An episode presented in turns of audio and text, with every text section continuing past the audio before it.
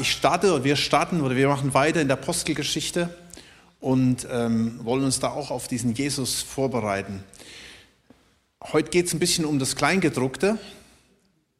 Ich weiß nicht, du, das, du kennst das ja, so das Kleingedruckte oder so diese, diese Klauseln im Vertrag. Ja.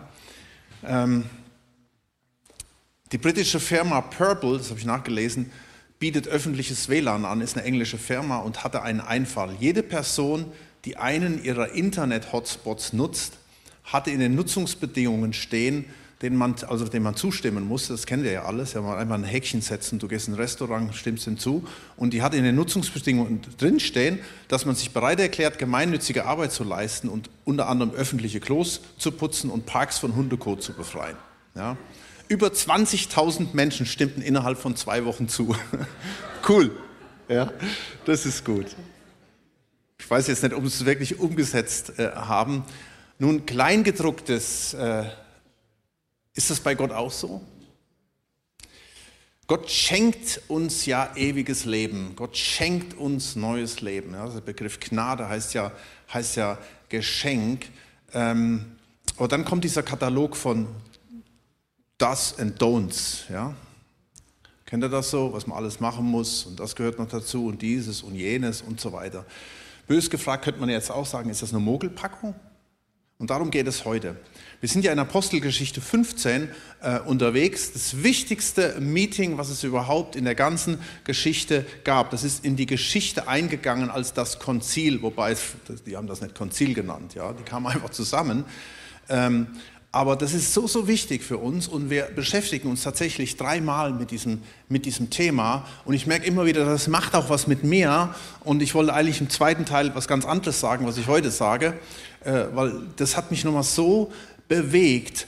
Wir haben drei Dinge, hier schauen wir uns an. Das eine, das Wesentliche, das Essentielle, das werden wir heute nochmal vertiefen. Ähm, dann der Teil zwei, die wichtigsten Auswirkungen auf unser Leben. Ähm, und dann beim nächsten Teil die bedeutendste Auswirkung auf unsere Welt, was da passiert ist. Wesentlich. Was für die einen wesentlich ist, ist für die anderen nicht wesentlich oder vielleicht was ganz anderes wesentlich. Ja? Dieses äh, Apostelkonzil entstand ja, weil es einen richtigen Zoff gab, also richtig kerniger Krach in der ersten Gemeinde. Und da ging es nämlich um das, was für die einen wesentlich war.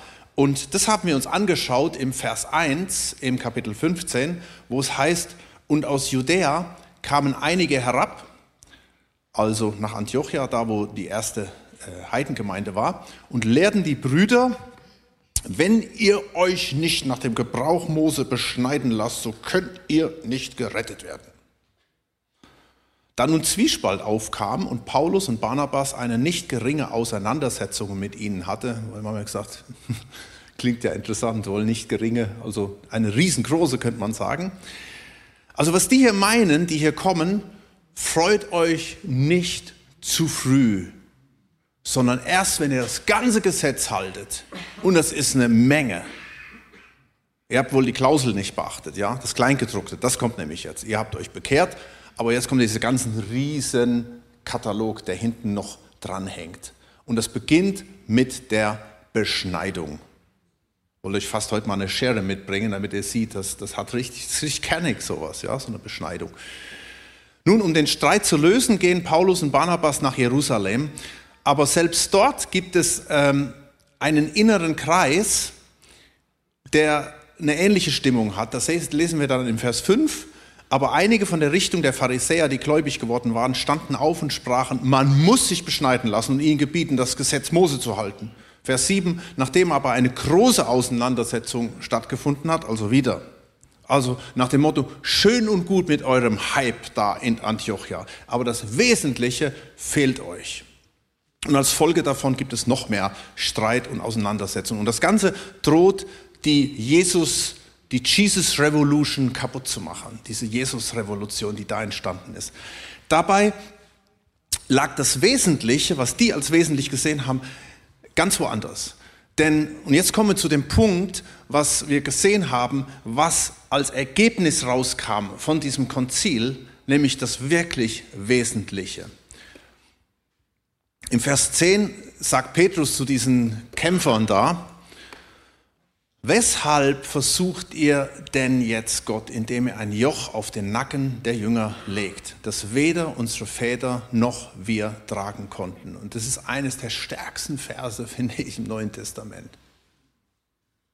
Also übertragen, was soll das, Leute?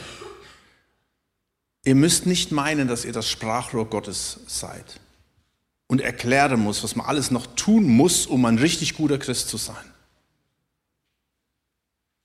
Warum wollt ihr die Menschen, die Jesus so stark erlebt haben, mit eurem religiösen Joch belasten, den weder eure Vorfahren gelebt haben? Man muss das ja heute erklären, was ein Joch ist. Ja? Ich weiß nicht, wer von euch aus der Landwirtschaft kommt. Ich habe immer so ein Joch, so zwei Viecher mitgebracht. Ah, da ist einer, ja. Mit so einem Joch. Das ist schon eine Last, die liegt, ja, um irgendeinen so Karren oder irgendwas zu ziehen. Und er benutzt bewusst das Wort Joch. Er sagt, Petrus sagt bewusst, Leute, schaut mal, das Joch der Religion, das ist eine Last. Oder das Joch, haben wir gesagt, der Heuchelei, sich so darzustellen, als seien wir besser als andere. Ein Krampf zu leben. Nicht echt zu sein. Authentizität, Mangelware bis zum heutigen Tag unter Christen um das vorwegzunehmen, hey, wie oft habe ich auch in der heutigen Zeit solche äußeren Regeln gehört, ja, und wo teilweise Druck ausgeübt wird, was man zum Beispiel anziehen darf oder nicht anziehen darf. Du denkst, ja, die Tage sind doch sicherlich überwunden, ja. Hey, ich habe eine lange Mail bekommen, schon ein bisschen her, da ist jemand aus der Gemeinde ausgetreten und, und hat eine Mail über eine Theologie, über eine Abhandlung über Spaghetti-Träger geschrieben. Weil jemand im Worship-Team Spaghetti-Träger anhatte. Also nicht du, Sven. Ja, echt. So Sachen müssten wir ja immer aufheben, ja. Oder andere Dinge, was man, was man äh, tun kann, was man nicht tun kann. Lieder ist immer wieder so ein Ding, ja. Oh, wie oft ist das passiert? Da kommen, ah, oh, da haben wir ein Lied gesungen und das ist doch von denen und die sind doch, das sind doch Irrlehrer. Und ein Riesending rausgemacht. Tausend andere Themen, ja. Warum legt ihr so ein Joch auf andere? Und hier ist die Antwort. Wisst ihr, warum legen wir ein Joch auf andere? Weil wir meinen, wir könnten selbst ein Leben führen, das Gott gefällt, mit unserer eigenen Kraft. Und das geht nicht. Ja, wir bauen uns was auf und das hängt mit unserem Leistungsdenken zusammen. Wir sind ja so getrimmt und es ist auch wichtig, dass du Leistung bringst, dass du in der Firma richtig was leistest, dass du vorwärts kommst, dass du ein Studium machst, dass du einen Bachelorabschluss hast und und und, was es alles gibt. Ach, bei Gott ist es so ganz anders. Und wir buchstabieren eigentlich unser ganzes Leben lang als Christ. Und mir geht das auch so, ja. Immer wieder zu verstehen, was ist das überhaupt im Glauben? Was bedeutet das überhaupt? Was will Gott von uns? Und da werden Bücher geschrieben, wie man es schaffen kann, wie man besser, wie man ein besserer Mensch wird. Du kennst es vielleicht von deiner Firma, da gibt es in letzter Zeit so diese, diese Soft Skills, die du beachten musst, damit du richtig gut unterwegs bist denn, miteinander. Ja? Das sind alles gute Dinge. Wir haben auch ein Mentoring-Seminar gehabt und so weiter. Das sind alles gute Dinge. Aber sind, wenn, das, wenn das so Sachen sind, ich versuche ein besserer Mensch zu werden, indem ich das tue und dies tue und jenes tue. Und ich glaube, gerade als Christen haben wir oft das Ding, dass wir genau dahin kommen und merken vielleicht nicht, dass wir hier ähnlich drauf sind wie diese Kritiker, die diesen mega Zoff anfangen und wo die ersten Christen zusammenkommen und müssen sagen, Moment, so nicht. Der Volk liegt nicht in irgendwelchen Programmen oder im Auflegen von irgendwelchen Jochs. Der Volk liegt in der Erkenntnis und zu begreifen, was wir in Jesus haben. Und darum das Fazit hier im Vers 11. Ähm, vielmehr glauben wir,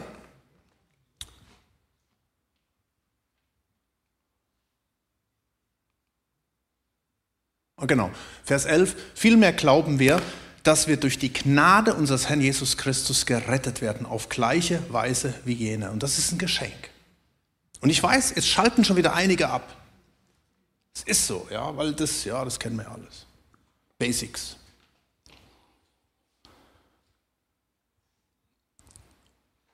Vielleicht erinnern Sie sich, während Sie das sagen, ähm, im, hier im Vers 10 ist ja, ist ja dieses, diese Rede von dem Joch, ja. Warum legt ihr denn ein Joch auf? Vielleicht erinnern Sie sich daran, Moment, Jesus hat doch auch so mal was gesagt, ja. Ihr könnt das nachlesen in Matthäus Kapitel 11. Da steht, kommt einer meiner Lieblingsverse, ich zitiere ihn fast in jeder Predigt. Kommt her zu mir alle, die ihr mühselig und beladen seid, so will ich euch erquicken. Und jetzt, äh, Jesus macht jetzt was Interessantes. Er sagt jetzt, nehmt auf euch mein Joch. Joch. Ich habe es mal so in Anführungsstriche gesetzt. Mein Joch. Joch. Und lernt von mir, denn ich bin sanftmütig und von Herzen demütig und ihr werdet Ruhe finden für, meine, für eure Seelen. Denn mein Joch, mein Joch, das was ich euch gebe, ist keine Last, sondern ist sanft und meine Last ist leicht. Also das einzige Joch, was wir aufnehmen müssen, an Jesus glauben, unsere Sünden bekennen, also dieses Joch ablegen, umkehren und nach seinem Reich trachten. Und das befreit von Zwängen oder wie hier von Religion. Also Jesus benutzt dieses gleiche Wort Joch, Joch der Religion, Last und sagt, hey, kommt zu mir, ich gebe euch ein anderes Joch. Und, und zum anderen ist es auch, was da noch drin steckt, ist, Jesus sagt, nehmt auf euch mein Joch. Da fiel mir so dieses Bild ein.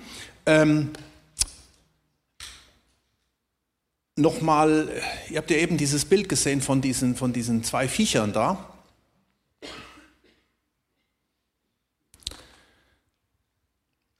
Früher hatte man das so gemacht, mein Vater hat mir das auch öfters erklärt, dann hatte man, ähm, in der Regel wurde dem jungen Ochsen, der noch nicht so wusste, wie man was schafft und so, dem jungen Ochsen wurde ein erfahrenes Leittier zur Seite gestellt, der das junge, unerfahrene und schwache Tier anleitete. Ja? So das junge Tier stark wurde und die Herausforderung zu meistern. Ja? Da waren also zwei Tiere, da kam ein Joch und das starke Tier zog und dieses schwache, junge Tier ging nebenher und konnte lernen. Und das dachte ich ist so ein super Beispiel auch, was Jesus bei uns macht. Er steht uns zur Seite. Er begleitet uns, er hilft uns, er geht mit uns durch dick und dünn. Psalm 23, und selbst wenn ich gehe durch das Tal des Todesschatten, er ist bei mir. Ja, das Leben ist, ist hart. Wir, wir sind mit vielen Dingen konfrontiert und jetzt kommt Jesus und sagt, hey, nehmt auf euch mein Joch und, und dann gehe ich mit dir dadurch. Ich helfe dir. Und es braucht nicht mehr. Das ist alles, was es braucht. Und Vers 19 steht, Darum urteile ich, dass man denjenigen aus den Heiden, die sich zu Gott bekehren, also das bist du nicht, keinerlei, keine Lasten auflegen soll. Und hier steht tatsächlich im Griechischen keine. Keine. Punkt. Das ist alles. Das gilt für mein ganzes Leben. Das gilt nicht nur für den Zeitpunkt der Bekehrung, das gilt für mein ganzes Leben. Du hast keine Last. Und du sagst, Moment mal, es braucht doch noch mehr. Nein, es braucht nicht mehr. Paulus wird später an die Galater Folgendes schreiben. Ich, ich, ich bringe ein paar Verse einfach, um uns das in Erinnerung zu rufen oder vielleicht auch nochmal im neuen Licht zu zeigen. Paulus schreibt an die Galater, Galater 1, Vers 3, Gnade sei mit euch und Friede von Gott, dem Vater und unserem Herrn Jesus Christus, der sich für unsere Sünden gegeben hat, damit er uns herausrette aus dem gegenwärtigen bösen Wettlauf nach dem Willen unseres Gottes und Vaters. Gnade und Friede. Paulus fängt immer seine Briefe mit Gnade und Friede an. Gnade, Geschenk. Also von Anfang an klarstellen, Geschenk und Friede. Äh, Luther schreibt in seinem Galater-Kommentar vor äh, ziemlich, also fast 500 Jahren, 1535, er sagt dort, diese beiden Wörter, Gnade und Friede, begreifen das ganze Christentum in sich. Die Gnade vergibt die Sünde, der Friede macht das Gewissen ruhig. Unsere beiden Teufel, die uns plagen, sind die Sünde und das böse Gewissen. Aber diese beiden Ungeheuer hat Christus überwunden und unter seine Füße getreten. Amen. Er hat alles getan. Und dann schreibt Paulus weiter im Galater 1, Vers 7, es gibt kein anderes Evangelium. Galater 2, Vers 9, nun bin ich aber durch dieses Gesetz des Glaubens, ja, also es ist auch eine Gesetzmäßigkeit des Glaubens, ich bin durch diesen, dieses Gesetz des Glaubens, dem Gesetz gestorben, um für Gott zu leben. Ich bin mit Christus gekreuzigt. Nun lebe ich, aber nicht mehr ich selbst, sondern Christus lebt in mir. Was ich jetzt lebe im Fleisch, das lebe ich nicht, das lebe ich im Glauben an den Sohn Gottes, der mich geliebt und sich für mich hingegeben hat. Ich verwerfe die Gnade Gottes nicht, denn wer durch das oder irgendwelches Gesetz Gerechtigkeit, ähm, denn wenn durch irgendwelches Gesetz Gerechtigkeit käme, so wäre Christus vergeblich gestorben. Wir sind frei. Amen. Normal müssen wir alle jetzt hier Halleluja rufen und, und jubeln und Kannst du wirklich Amen dazu sagen? Oder sagst du, mm, Moment, Junge, das ist nicht alles. Was ist denn da mit Heiligung und was ist denn hier mit den ganzen äh, Anweisungen und Geboten und Briefen?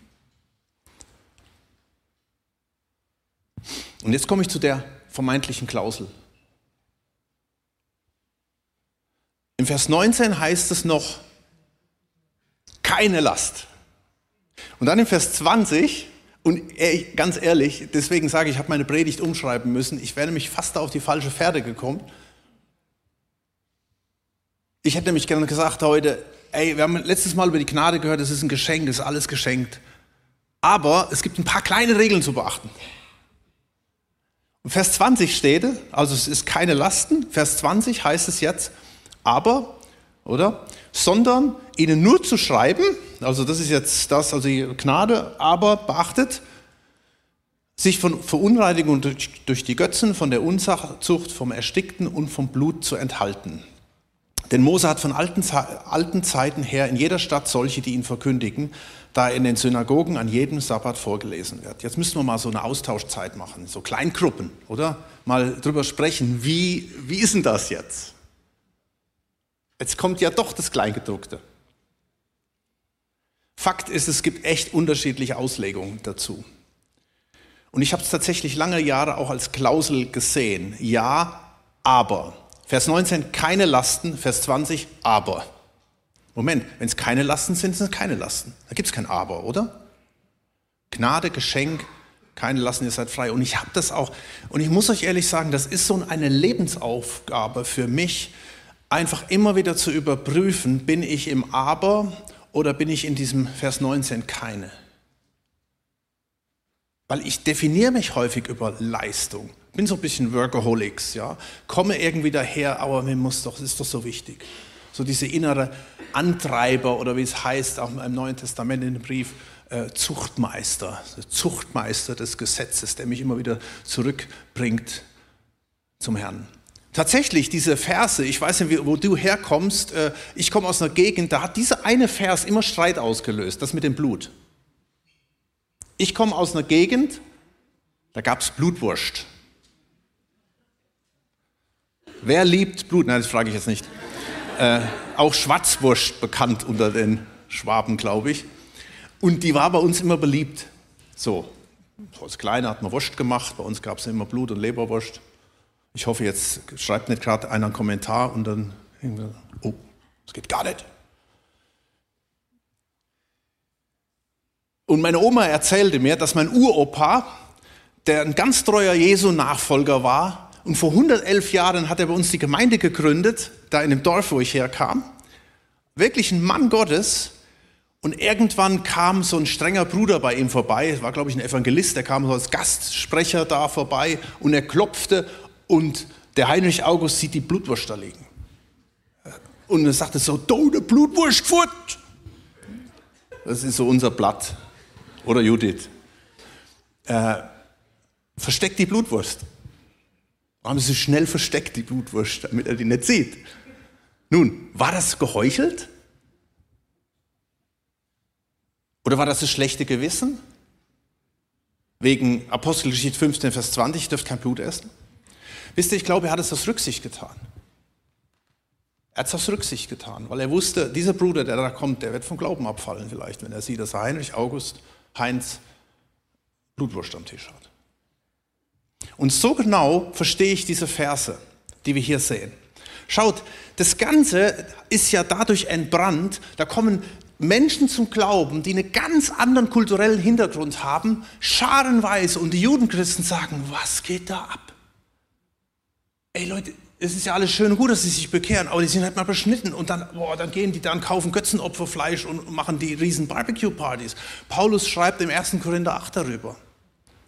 Wisst ihr, und dann, und dann kommt, äh, kommt dieses, dieses Konzil und sagt, ihr seid frei, Punkt. Aber jetzt schaut mal. Es ist schon alles für die Judenchristen ziemlich grenzwertig, wie ihr drauf seid, aus welchem Hintergrund ihr kommt. Und deswegen ist es wichtig, beachtet einfach folgende Regeln. Und zwar nicht, weil ihr sonst in die Hölle kommt oder weil ihr sonst äh, keine guten Christen seid, sondern einfach aus Rücksicht und Liebe.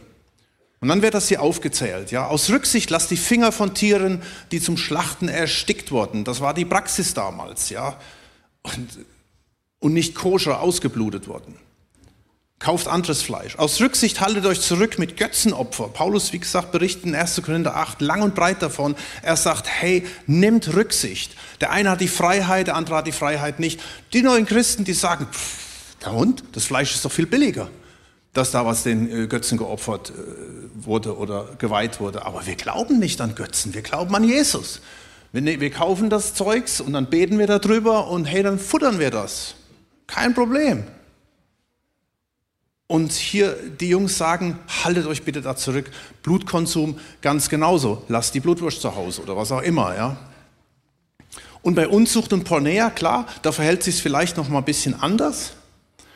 Da geht es sicherlich auch um den moralischen Punkt, den Paulus hier nennt, dass wir Abhängigkeit und Pornografie und so weiter hinter uns lassen. Aber ich denke, auch hier geht es wie bei den anderen drei Punkten ein bisschen um die Zeremonialgesetze, ja. Weil da gab es zum Beispiel ähm, in 1. 3. Mose 18 wird das aufgezählt, wen man alles nicht heiraten darf, Verwandtschaftsgrade, ja. Und das hatte man bei den Juden teilweise noch ein bisschen weitergetrieben, ja. Das war dann alles schon Unzucht, wenn du dann irgendwie weiter Verwandtschaft an jemand heiratest, so irgendwas, ja. Und dass auch da die Rücksicht an der ersten Stelle stand.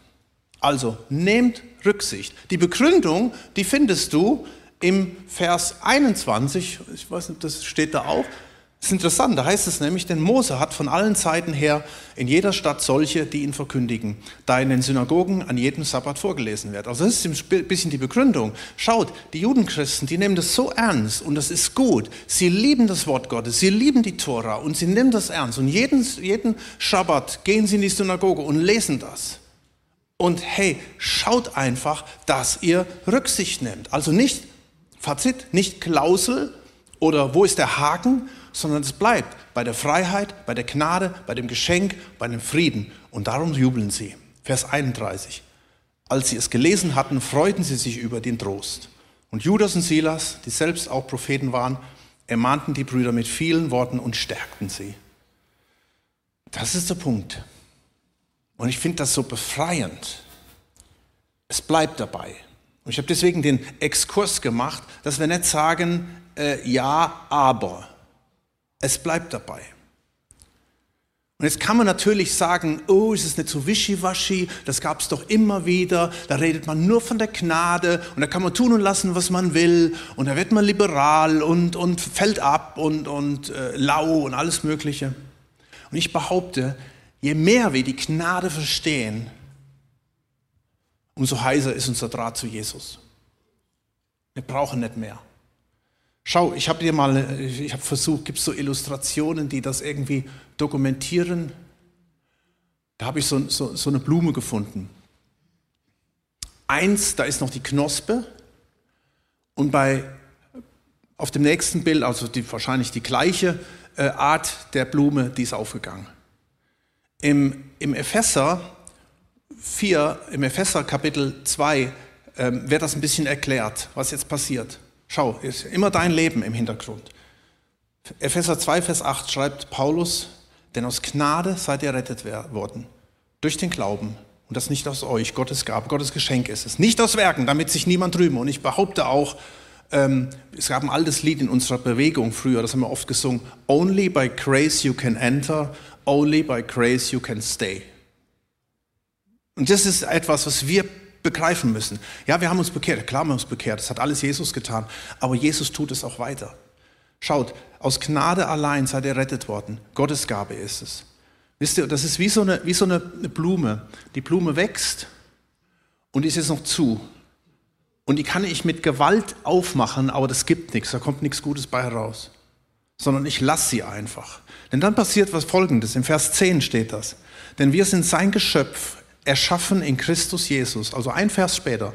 Wir sind sein Geschöpf, erschaffen in Christus Jesus zu guten Werken, die Gott zuvor bereitet hat, damit wir in ihnen wandeln sollen. Das passiert nämlich genau das. Das ist diese Entfaltung. Wenn die Gnade in meinem Leben aufgeht, wenn ich mit Jesus lebe, das ist diese Blume, die kommt, die, die wächst. Und nun passiert was. Diese Blume geht auf. Die blüht. Die blüht. Das kann ich nicht bewerken. Auch, auch ein anderes Beispiel wäre das mit dem Weinstock. Deswegen sagt Jesus, bleibt einfach in mir. Und den Rest, der wird passieren. Ihr werdet Frucht bringen. Ihr werdet meine Zeugen sein. Es wird Auswirkungen haben. Das geschieht allein durch Gnade. Du brauchst keinen Antreiber mehr. Das ist, das ist das, der, der Trugschluss von uns Christen, dass wir immer meinen müssen antreiben. Vielleicht auch manchmal von uns Predigern, dass wir meinen müssen antreiben. Ich habe mit 17 Jahren so diesen Durchbruch gehabt, wo ich, wo ich das begriffen habe, wo ich ein Stück weit begriffen habe, wer Jesus ist, was er für mich getan hat. Und von dem Zeitpunkt an brauchte ich keinen Antreiber mehr. Ich habe gesagt, manchmal war, hatte ich tatsächlich diese Antreiber, schlechtes Gewissen und du musst und solltest und alles. Aber es, es war nicht mehr das. Es war ab dem Zeitpunkt, lief das. Und ich bin so überzeugt, je mehr wir das erleben und erfahren, deswegen ist auch so eine Anbetungszeit so wichtig. Wir kommen vor Gottes Thron und du, du merkst, boah, ich bin jetzt vor Gottes Thron. Und das bringt dich dahin, dass du nur noch ihn besser und näher kennenlernen willst. Das ist die ganze Geschichte von Apostelgeschichte äh, 15. Und das macht dich zum, zum History Maker. Dadurch schreibt er seine Geschichte. Und ich weiß, das sind die Dinge, die haben wir vielleicht schon tausendmal gehört. Aber wisst ihr, ich bin mittlerweile schon so lange mit Jesus unterwegs und ich hatte gerade letzte Woche so, einen, so einen richtigen Durchbruch, nochmal so ein Aha-Erlebnis, das wieder neu zu verstehen. Schau mal diese Frau hier. Ihr kennt die Geschichte, oder? Sie seid schon so lange dabei und ihr könnt jetzt die Geschichte all nacherzählen. Die Frau, die bekannt war durch ihr, für ihr unmoralisches Leben, Prostitution, Party, vielleicht auch Drogen, keine Ahnung. Jeder anständige Mensch meidete ihre Nähe. Sie war ein Skandal, sie war ein hoffnungsloser Fall. Sie hatte alle Gebote übertreten, die das jüdische Gesetz hergab. Doch Jesus begegnet ihr. Irgendwie, irgendwo begegnet Jesus ihr. Und er vergibt ihr. Und dann kommt sie an diesen Ort, wo er mit lauter frommen Leuten zusammen war, war einer heiliger wie der andere. Jesus war wahrscheinlich der unheiligste in ihren Augen und sitzt mit ihnen am Tisch. Da kommt diese Frau da rein, sprengt den Rahmen total, fällt ihm zu Füßen, macht dieses Alabasterfläschchen mit diesem kostbarsten Öl auf, was es überhaupt gab. Das war ihre Lebensversicherung, vermuten viele. Das war zigtausende von Euro wert. Das hatte sie irgendwie aufbewahrt für, für schlechte Zeiten, für später. Öffnet das, gießt das über seine Füße. Weinend, ihre Tränen fließen auf seine Füße. Dann öffnet sie ihre Haare und trocknet mit ihren Haaren die Füße. Ey, das war oberpeinlich. Vom, Im Judentum durftest du nur als Frau die Haare öffnen, wenn du mit dem Mann intim wurdest. Ja? Oder stell dich dieses mal vor. Oder auch Jesus, äh, also das geht ein bisschen zu weit hier. Jesus lässt es einfach geschehen, weil er das Herz dieser Frau sieht. Peinlich. Er lässt es zu, dass alle Regeln des Anstands übertreten werden. Und während die Frommen schockiert sind, und Fromme sind schnell schockiert, sagt Jesus zu diesen religiösen Gläubigen, ich sage euch, ihrer vielen Sünden sind vergeben worden. Und jetzt kommt ein Schlüssel für das, was ich vorhin gesagt habe, mit dieser Gnade, was diese Gnade wirkt. Ihre vielen Sünden sind vergeben worden. Darum hat sie viel Liebe erwiesen. Wem aber wenig vergeben wird, der liebt wenig. Wer wirklich die Gnade begriffen hat und erlebt hat, seine Vergebung erlebt hat, das neue Leben erlebt hat, seinen Geist erfahren hat, gefüllt wurde, braucht keine Zwangsjacke. Wem viel vergeben ist, der liebt viel. Und der hat nur einen Wunsch.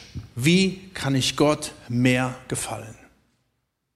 Es bringt nichts, wenn man auf der Kanzel steht und das einhämmert und einprügelt. Es bringt nichts. Es löst immer das Falsche aus. Es löst immer nur das aus. Oh, ja, muss ich machen. Und jetzt macht man das und das ist wieder äußerlich. Das ist wieder Religion. Es muss von innen kommen. Es geht nicht anders. Und dann passiert was von innen. Und dann entfaltet sich was. Und diese Blume, die lechzt nach der Sonne, die dreht sich nach der Sonne ja, die lechzt danach und dadurch wird sie versorgt immer mehr und kann sich entfalten. Das ist das Leben mit Jesus und da will ich lernen.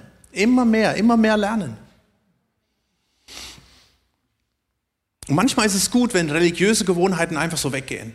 Ich habe das schon öfters gesagt. Viele haben in den letzten zweieinhalb Jahren erlebt, dass ihr Glaube kollabiert ist. Komplett. Da ist mir viel übrig geblieben. Und da ist die Frage, warum? Und es ist gut, es, es ist was Göttliches. Also ich sage es nicht, Corona kam von Gott oder so, aber das, das ist was Göttliches, einfach dann zu merken, da passiert was und es bleibt gar nicht mehr viel übrig.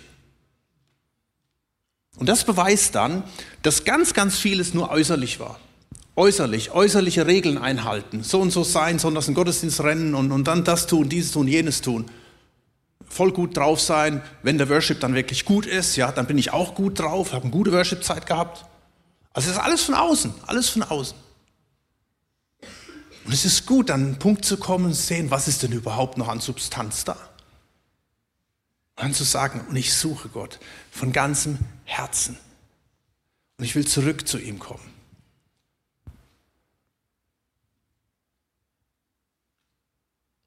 Und das ist auch cool, dass du jetzt heute Morgen hier bist, dass wir gemeinsam Gott suchen.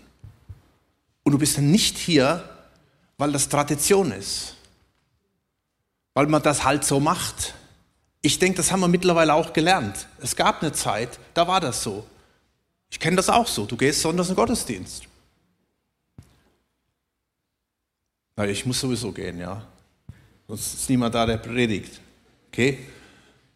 Aber wisst ihr, einfach dahin zu kommen, zu sagen, nee, ich gehe nicht sonntags in den Gottesdienst, weil ich ja schon immer gemacht habe, sondern ich gehe in den Gottesdienst, weil ich Jesus sehen will, egal wo, egal wie. Und ich will ihm begegnen, auf allen möglichen Arten. Mit Freunden in der Bibel lesen oder alleine im Wald oder wenn ich sonntags zusammenkomme mit den Geschwistern. Weil ich will Jesus sehen. Schaut, schaut mal, diese Frau hier, die kommt diese Frau, die sucht Jesus und die geht in dieses muffige Pharisäernest. Ja? Und ihr ist es egal, was um sie rum passiert. Aber sie weiß, das ist Jesus. Und sie fällt ihm zu Füßen und sie öffnet diese Flasche und durch ihre Anbetung, das hat Auswirkungen. Dieses Alabasteröl, das hat so einen intensiven Geruch gehabt, dass sich der ganze Geruch im Raum verbreitete. Und sie hat ihre Anbetung und das hat Auswirkungen auf alle, die da sitzen. Und das ist das Starke. Warum? Weil sie Jesus so stark erlebt hat. Und das ist mein Wunsch an uns, dass wir das uns zum Ziel setzen. Das Jahr ist ja nicht mehr so lang. Nimm noch das nächste Jahr mit dazu. Ihn besser kennenzulernen und zu erleben. Und das, was Apostelgeschichte 15 ausmacht. Only by grace we can enter. Only by grace can we stay. Ja, und dann heißt es, von da an ging sie hin in Frieden. Und das wird uns verändern. Das verändert mein Leben erstmal und das verändert das alles, was ich tue. Wo du bist im Alltag, im Beruf, in der Freizeit. Genau wie bei den Antiochiern. Und wisst ihr, das hat so viel Auswirkungen. Mir ist, mir ist ein Lied so eingefallen. Ich habe mich gar nicht getraut, das euch zu nennen, weil dann merkt ihr schon wieder, wie alt ich bin. Von Amy Grant. Wer kennt noch Amy Grant? Ja, das ist die mit dem Baby, Baby. Aber das, da gab es noch eine Zeit vor, vorher. Ähm, er hat ein wunderbares Lied geschrieben. Und ich möchte euch das zitieren. Ich werde es bewusst jetzt mal in Englisch euch ähm, vorsingen. Ich habe immer irgendwie Lieder, oder? Nein, ich singe es nicht. Ich sage es bewusst mal in Englisch. I may not be every mother's dream for her little girl and my face may not grace the mind of everyone in the world. But that's all right as long as I can have one wish I pray. When people look inside my life, I want to hear them say, She's got her father's eyes. Her father's eyes. Eyes that find the good in things when good is not around. Eyes that find the source of help when help just can't be found. Eyes of full compassion, seeing every pain, knowing what you're going through and feeling it the same, just like my father's eyes. Und ich glaube tatsächlich, je mehr wir ausgerichtet sind auf diesen Jesus und ihn suchen, seine Nähe suchen. Ich finde es so cool, auch wenn wir dieses Acts 29 haben. Letztes Mal waren wir mit 70 Leuten hier. 70 Leute und es gibt kein Programm. Es ist kein Programm. Es ist einfach nur, kommen zusammen, um Gottes Nähe zu suchen und ihn anzubeten und von ihm zu hören. Und ich sehe das Verlangen bei Leuten, die sagen, ich möchte einfach nur Jesus haben. Und ich weiß, dass wenn er in mir Gestalt annimmt, dann spiegelt ich das wieder. Wie hier in ihrem Lied. Dann kannst du sagen, vielleicht bist du nicht der Traum, den eine Mutter für ihr kleines Mädchen hat. Vielleicht bist du nicht beliebt bei allen. Aber das ist okay. Solange dieser eine Wunsch, den du hoffentlich hast, umgesetzt wird. Denn je mehr du ihn lebst, umso mehr wirst du die Augen des Vaters haben. Die Augen sind des Leibes Licht, sagt Jesus. Je mehr ich mit ihm unterwegs bin, Augen, die das Gute in den Dingen finden, wenn das Gute nicht da ist. Augen, die Lösungen sehen, wenn Hilfe nicht zu finden ist. Augen voller Mitgefühl, jeden Schmerz sehen. Zu sehen, was du durchmachst und es genauso zu fühlen. Ich bete für uns, dass wir auf das Wesentliche ausgerichtet sind. So wie diese Sünderin. Wir sind die Geschichte eingegangen als die Sünderin, das war ja so egal. Aber sie ist bei Jesus. Sie ist bei Jesus. Und er ist jetzt hier. Und du darfst jetzt vor den Füßen, zu Füßen Jesus sitzen und einfach nochmal sagen, Herr, nichts habe ich zu bringen, alles Herr bist du. Lass uns aufstehen.